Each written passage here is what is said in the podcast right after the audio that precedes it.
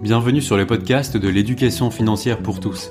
Je suis Oscar et mon but est de te redonner confiance dans la gestion de tes finances en parlant de manière simple de budget, d'épargne et d'investissement, quels que soient tes moyens. Je suis vraiment ravi de te retrouver aujourd'hui avec cet épisode que tu peux aussi regarder sur YouTube. J'espère qu'il t'apportera de la valeur et surtout qu'il te plaira. Salut, aujourd'hui je veux faire le point sur le placement préféré des Français, l'assurance vie. C'est l'idée d'investissement qui revient en premier quand on commence à vouloir préparer son avenir, mais pourtant, j'ai jamais entendu personne me parler de comment il a fait décoller son patrimoine grâce à une assurance vie. Du coup, je me suis demandé, est-ce que c'est si bien que ça? Et pourquoi est-ce que c'est un produit qui est autant recommandé? Bref, une fois qu'on a enlevé la couche de marketing, est-ce que l'assurance vie, ça sert vraiment à quelque chose? La première chose qui me frappe, c'est la discordance entre la popularité des contrats d'assurance vie et leurs nombreuses faiblesses. Faisons le point. Quand un épargnant français prend la décision de mieux gérer son argent, la plupart du temps, il se tourne naturellement vers son conseiller bancaire pensant bien faire. Mais bien souvent, ce conseiller, qui est un professionnel qui est peu formé à l'investissement, on le rappelle, va proposer un contrat d'assurance vie comme la solution miracle à toutes les problématiques qui se posent à ses clients épargnants. Euh, les problématiques de croissance du patrimoine, de transmission, d'optimisation fiscale, tout semble être le bon prétexte pour en ouvrir une. Quand on connaît le mode de rémunération de ces chargés de clientèle, très portés sur les primes au nombre de contrats ouverts pendant l'année, ils sont bien obligés de refiler des assurances vie en masse pour gagner leur vie. Mais du coup, leurs intérêts ne sont pas du tout alignés avec euh, ceux du client. Ça donne ce côté un peu marchand de tapis que tout le monde perçoit bien maintenant. Pourtant, au départ, l'assurance vie, c'est un produit qui est bien pensé. Déjà, le nom assurance vie, inconsciemment, ça sonne bien, ça évoque la santé, le monde des prévoyances, des mutuelles. Du coup, pour la plupart des gens, en tout cas, ça évoque pas d'emblée le fait que ce n'est qu'un investissement financier, et en France, ça garantit tout de suite une meilleure euh, perception populaire. Les conseillers arrivent justement à faire ouvrir ces contrats en se basant sur la pauvre culture financière des Français, dans un premier temps en se basant sur la popularité éternelle de la star de l'assurance vie, le fonds euro. Le fonds euro, c'est ce fonds obligataire sans risque, au rendement et au capital garanti, tellement connu qu'il y a souvent un amalgame euh, du fonds euro avec l'assurance vie dans son ensemble. C'est un bon produit pourtant, mais en général tellement mal utilisé, parce que qui dit absence de risque dit forcément faible rendement. Grossièrement, ces fonds vont justement t'éviter de perdre de l'argent car ils vont suivre l'inflation.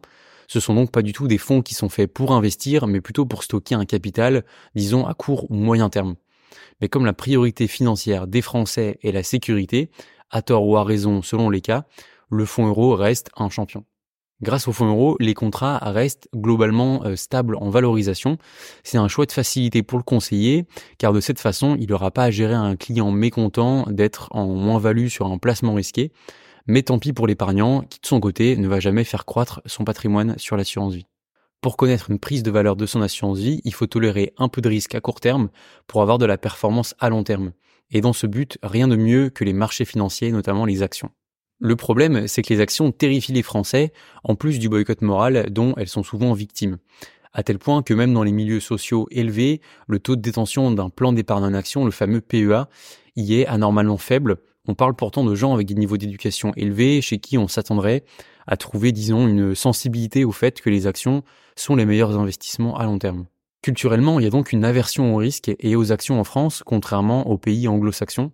Les professionnels de la finance et de la banque le savent et du coup ne s'embêtent même plus à proposer des PEA, des comptes titres à leurs clients pour finir par se prendre euh, des murs idéologiques. Ils vont donc repartir de leur contrat champion, l'assurance vie, et ils ont inventé le terme unité de compte qui est suffisamment flou et abstrait pour pouvoir vendre des actions aux épargnants français, tout ça dans une enveloppe euh, qui est facile à gérer et qui est facile à vendre.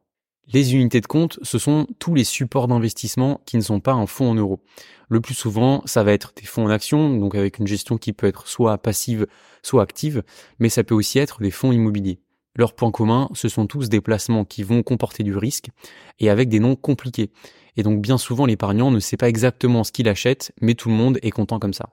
C'est un gage de tranquillité pour le conseiller, d'autant plus que la volatilité des marchés financiers est moins visible sur une assurance vie par rapport à un compte bourse classique, euh, notamment à cause des délais importants d'actualisation des prix des fonds.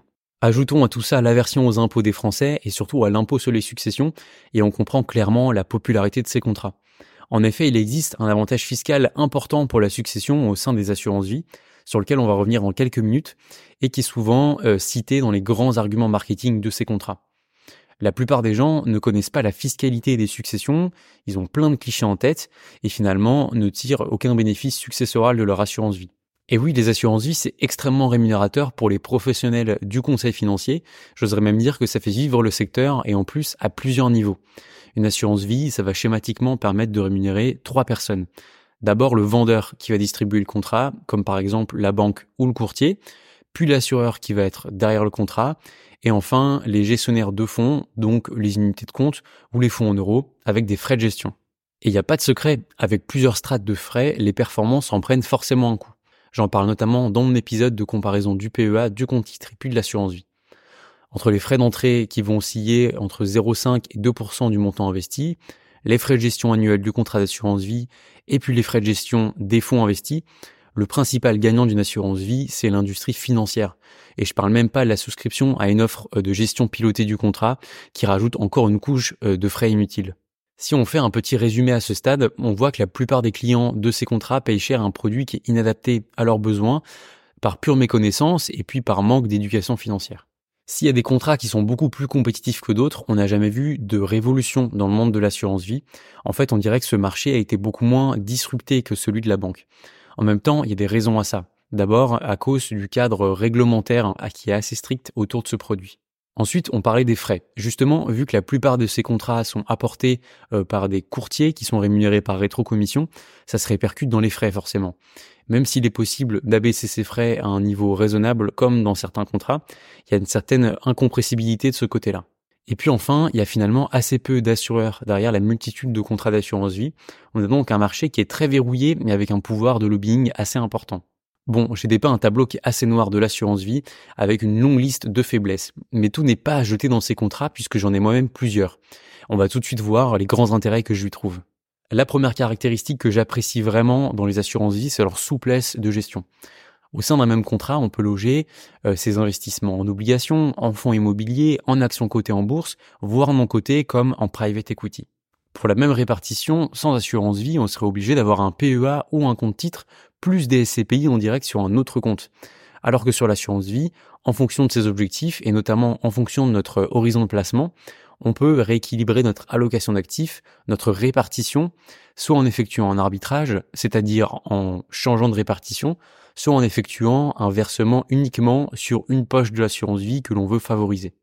De cette façon, on peut gérer facilement son allocation d'actifs sur une seule enveloppe en minimisant les frottements fiscaux au cours du temps. Je te rappelle que se concentrer sur la bonne gestion de son allocation est l'action la plus rentable pour ta vie financière, alors la polyvalence de l'assurance vie, c'est quand même un sacré argument.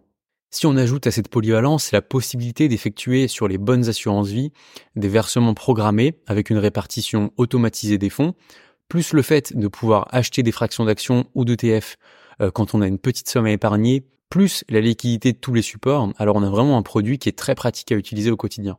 L'autre avantage de l'assurance vie, c'est l'accès aux fonds euros pour ceux qui souhaitent sécuriser une partie de leur patrimoine une fois que leur livret est plein.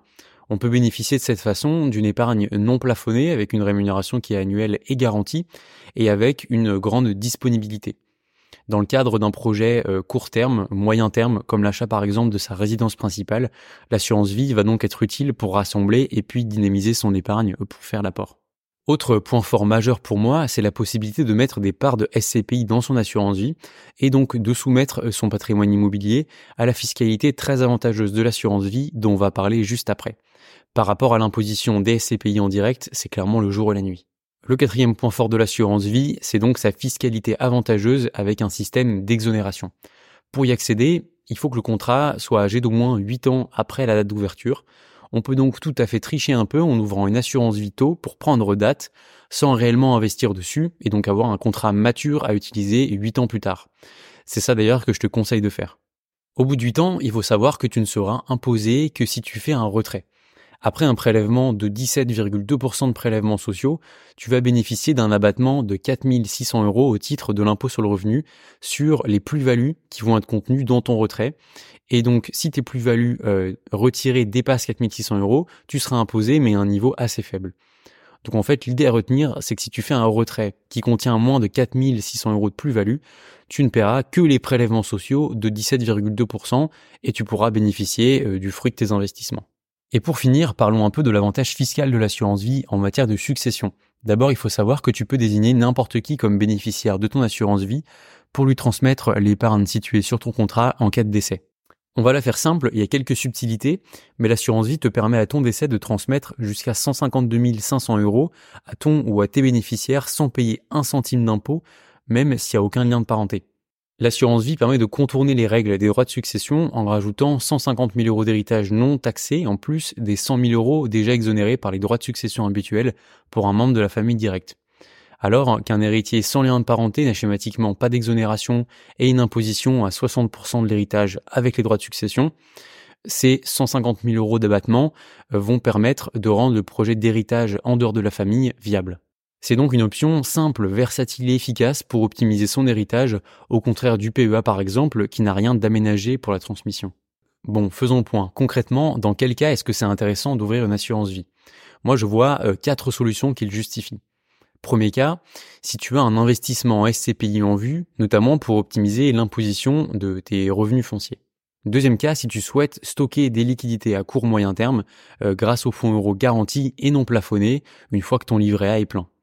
Troisième cas, euh, pour continuer tes investissements euh, sur les marchés financiers, une fois que ton PEA est plafonné. Et enfin, quatrième cas, si tu anticipes le fait que tu auras un patrimoine important à transmettre un jour. On voit bien que les trois derniers cas, avec euh, le plafonnement des comptes et puis l'optimisation de la succession, vont surtout concerner les patrimoines importants, puisque ce sont des problèmes de riches par définition. Dans la pratique, comme souvent sur la chaîne, je vais te recommander de fuir les contrats des banques traditionnelles qui vont consommer toute ta performance avec leurs frais démesurés.